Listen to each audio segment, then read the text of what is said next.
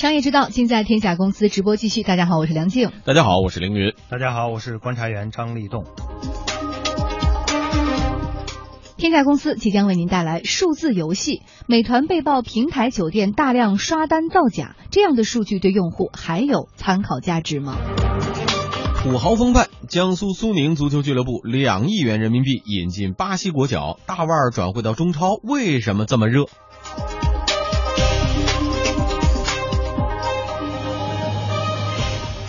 好，这一时段我们首先为大家关注的话题是美团网被曝平台酒店存在着大量的刷单现象。其实呢，这场风波是开始于昨天的新浪网刊发的一篇文章，文章的名字叫做《美团酒店刷单调查，销量、评价等都可以是假的》。嗯，这篇文章啊，用了捐狂、明目张胆这样的词来形容刷单行为，其中说到啊，酒店刷单猖狂到名字、价格、销量和评价通通都是造假的情况，依旧让人大吃一惊。所谓的明目张胆呢，指的是商户们一般都会关联。美团的业务员将价格最低改到十元，把佣金成本降到一元，然后一天刷上上百单。嗯，除了刷销量之外呢，这篇文章还指出说，给酒店换个马甲，一个酒店能够有好几个账户来展示自己的，提高自己的展示位。那这也是一种目前比较流行的玩法，退单率就不用担心了。退一单就刷十单，总之呢，能够把这个评论控制在自己手中。易观国际分析师朱正玉就坦言呢，电商刷单问题确实存在，平台也好，商户也好，在压力之下都有刷单的动机。作为美团来讲，它的一个酒店方面的这样一个增长的数据是非常重要的，因为它还是一个没有上市的公司嘛，本身就要投资人对它的增长是要有信心的。那么这种信心来源就来自于它的市值的增长，所以它对于呃，一线员工就有很强的一个销售的压力。那么一线人员他其实他有这样的一个动机去做这样的一个刷单的行为。刷单主体其实还有酒店，酒店的话是因为电商在做的时候很多都是需要靠排名，比如说它的销量，比如说它的好评等等。那么这种排名对于他提升自己的一个就是排序，然后包括他曝光度都是很有帮助的。从商家的角度来讲，他是也是有动机来做这个事情。其实呢，在电商时代，我们对于刷单这个词儿也不太陌生了哈。不过这篇文章一出呢，还是引发了很多人的围观和热议。我们来看看对此美团方面如何回应。嗯，美团酒店旅游事业群战略合作部总经理钟建勇。呃，钟永健啊，在文字回复当中就表示了说，目前呃新美大，也就是合并之后的美团和大众点评呢，确实和其他大型电商平台一样，存在极个别的商户为了有更好的排名，呃评价有刷单的情况。新美大的态度和行动都是零容忍，发现一个处理一个，处理方式包括下架整改、永久不合作等等。嗯，同时呢，钟永健也提到说，风控团队会通过系统算法和人工结合的方式来发现问题、处理投诉。如果发现内部有业务同学和商家来串通刷单，会根据销售纪律管理办法严肃的处理。而商户为了更好的营销效果进行刷单呢，一方面要防控，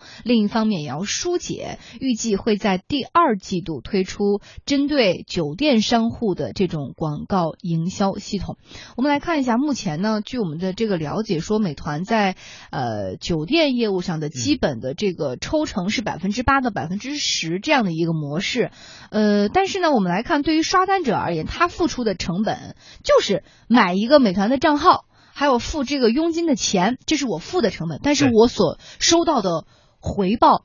和利润那就不可同日而语了，所以才会催生这样的问题。对，没错，他这个刷单最终是为了利益，而这个利益呢是两种体现啊。嗯，我们比较熟悉的一种刷单呢是为了骗补贴，呃，在此前很多很多的这个呃，尤其是 O to O 的这种呃这个外卖啊这种里面很多很多。但现在呢，我们看到这个酒店做的这个呢，更多的是呃出于一个排名和营销的这样的一个考虑。嗯，那我们不能说。就是酒店干的这个事情，但是呢，酒店在这件事情中的获利是最大的。呃，刚才你讲到他这个把，比如说抽取的佣金啊，和他的这个呃，他的这个刷单之后的这个价格，是他是可以把人为把这个价格，就是他的客单的价格是做低的，做低之后，他佣金就非常的低。嗯，然后呢，他又达到了不断的增加这个评论和不断的增加。呃这个交易的规模或者交易数量的这样的一个目的。最终呢，因为交易数量和交易规模是起来了，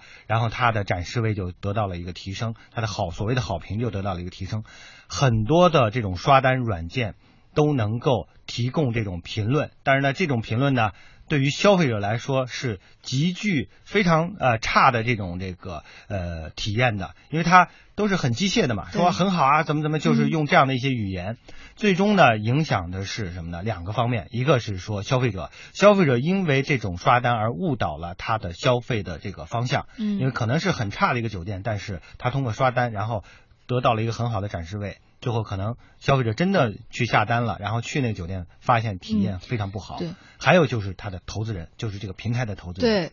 投资不是，但是这个问题是这样的，呃，刚刚我们提到说，在美团当中的这些商家是有动力来做这个刷单的行为的，但是您刚刚提到这个美团本身这个平台是不是它也有某些心理上内在的需求？比如说是我知道这个数据或许它不是完完全真实，但是它在我面对这个投资人或者未来我想上市的过程当中，可能会帮我助推一步。是这样，很多的平台。对于刷单呢，当然他的态度是非常鲜明的，说我们是零容忍的，或者我们是坚决杜绝的。但是呢，在这个实际的利益的诱惑之下呢，很可能啊，在不影响之就不影响他的整体的业务的，比如说，如果说刷单已经影响到真实的消费者的体验了，或者说造成了真实消费的被挤出了。那我想这个平台就可能真的会采取一些行动了，但是如果没达到那个程度的话，它是默许一些刷单的存在的，嗯可能它给投资人的报表上会很显得好看一些。所以这个事儿是很多方的因素造成的哈，不是单方的。来，我们继续，嗯。网上购物呢，很多用户会参考产品销量以及买家的评价，但是啊，现在如果这些数据存在造假的话，显然参考价值就没那么大了。易观国际分析师朱成玉就告诉我们记者，目前刷单造假的方式主要有三种：直接去做虚假交易，比如说我这边挂了一个房间，他可能直接去交易，但是他并没有实际入住，那么这个是一种；然后另外一种呢是，比如说他有同时有很多个房型。在那个高价房型上面，把它拆成几单比较低价的房型来去同时刷，就等于它实际上只有一次入住，但是它刷的时候可能变成了有好几笔这样的一个消费，或者是他把一个单独的一个酒店产品，打个比方是那个两百块钱。那他可能会把它拆成，比如说十个单项的一个产品，比如说一份是二十块钱，然后他可能让消费者订个八份或者订个九份，这样的话，消费者其实他付出的钱也要更少一点。对于商家来讲，他也能够获取更多的一个交易，就本来是一笔的，他马上变成了可能八笔九笔。嗯，分析师朱正玉也表示说，在现在的评价体系之下呢，平台商户是可以通过刷单短期冲高交易量的，但是酒店的评价体系紊乱，最终还是会伤到用户体验。用户在选择这个酒店的时候，重要的一个参考的指标是评价。那么评价如果大部分是虚假的，那不真实的，那么就会造成他的信息的一个误读，会导致他在选择做决策的时候就存在一些问题，会伤害到他的一个产品的体验。其实这个是一个非常短视的，而且也并不利于酒店发展的这样一决策。当然，这不管是淘宝这种电商，还是像美团这样的，它都存在一个排名的机制。那么这种机制的话，有是。造成商家就不惜花成本去刷单的一个主要的一个原因啊，因为用户很难关注到排名靠后的一些产品。互联网评论人刘兴亮认为呢，平台应该加大监管，负起主要责任。自营的可能情况还好一些，主要是平台类的电商，你是有各个商家在上面进行这样的一些呃商业活动的话，都会有这样刷单的情况，甚至有一些专门的机构来帮助你去干这样的事情，不能够完全避免的。平台要负主要责任。既然是提供了这样的一个平台，大家在你这个平台上进行购物啊、消费啊，有这样的一套评价体系，不管你是用钻也好，还是星也好，还是用什么样一个等级，那你就应该维护你的这个市场秩序，必须要制定一套规范的体系来约束它。有意思的是，就在昨天，电商平台淘宝和天猫开始对评价体系做出了一个调整，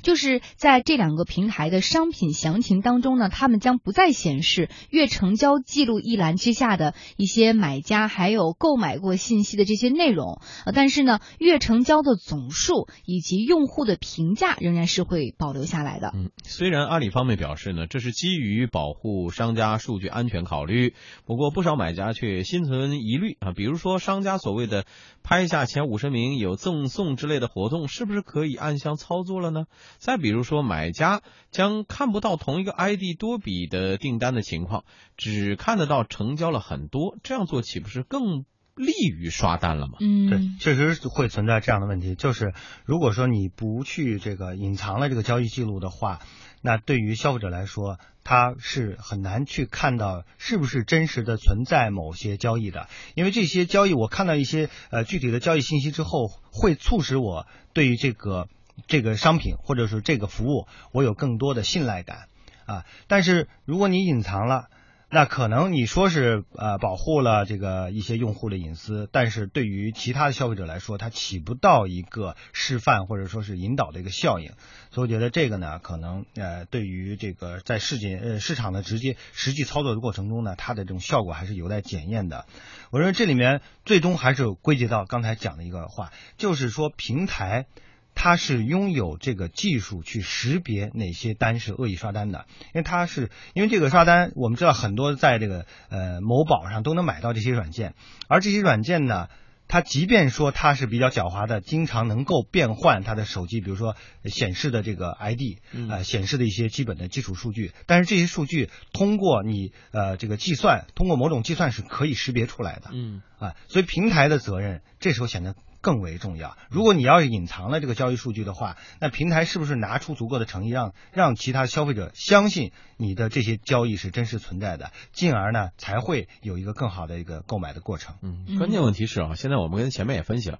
嗯，商户有商户的动机，平台有平台的动机，各方都得利的情况之下，我们即使他他知道他造假了，然后出一个说我们是零容忍的，我们会处理的，这样就能解决吗？就能根治吗？